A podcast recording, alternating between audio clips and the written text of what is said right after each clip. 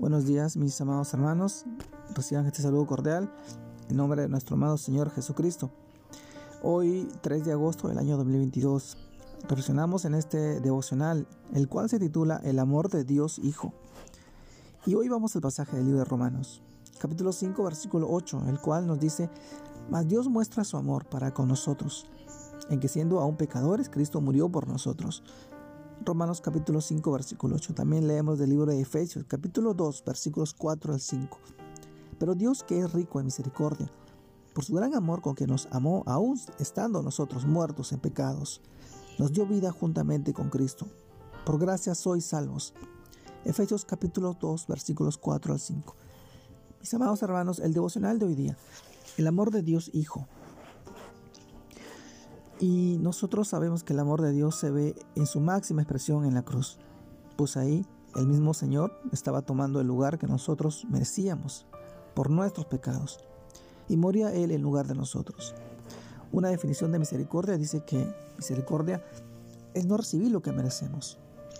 Y precisamente al ser Dios rico en misericordia, por su gran amor con que nos amó, nos, no nos estaba dando nuestro merecido. Al contrario, por su gracia Dios nos estaba salvando al entregar su vida por amor a nosotros. Una definición de gracia dice que la gracia es recibir lo que no se merece. Y precisamente la gracia de Dios es un regalo que no merecíamos y nos permite ver el carácter y el amor de Dios. El acto más sublime de amor se ve en la cruz, donde el Hijo de Dios, Jesucristo, entregó por amor su vida para pagar el, precio que demandaba la justicia de Dios por los pecados de la humanidad. Mis hermanos, ese acto de amor nos permite a nosotros, que estábamos muertos en pecados, ser salvados al arrepentirnos y a recibir al Señor Jesús en nuestro corazón por fe. No lo merecíamos, no podíamos hacer nada para obtener esa salvación.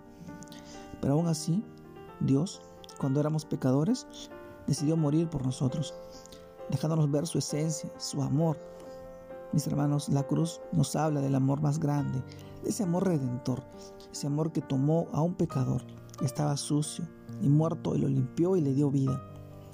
Ahora que en Cristo tenemos vida eterna y vida, pidamos a su Santo Espíritu. Pidamos que podamos comprender, que podamos entender, como todos los santos, cuál sea la anchura, la longitud, la profundidad y la altura de conocer el amor de Cristo que excede a todo conocimiento, a todo entendimiento, para que seamos llenos de toda la plenitud de Dios. Ese es el propósito, ese es el fin, ese es el amor de Dios Hijo, de nuestro Señor Jesucristo, que vino a la tierra, al mundo, a entregar su vida por cada uno de nosotros, para que hoy procedamos al arrepentimiento y podamos ser salvos, sabiendo que Él, Él está vivo, Él está presente, y con mucha mayor razón él vive en tu vida y en la vida de cada uno de nosotros, siendo esa luz de esperanza en medio de la oscuridad a través de Jesucristo. Mis hermanos, que el Señor te guarde, que el Señor te bendiga, que el Señor te fortalezca en medio de este, este tiempo, en medio de la situación o la tormenta que estés pasando. El Señor viene otra vez, el Señor quiere salvarte, no solamente a ti, sino a tu familia, a tu descendencia, a tu simiente, a todos aquellos que nos procedemos al arrepentimiento y vemos en Él el camino, la verdad y la vida. Te mando un fuerte abrazo, Dios te guarde y te bendiga, que sigas teniendo un excelente día en este tiempo. Saludos a todos mis hermanos, un abrazo grande a la distancia. Dios lo bendiga.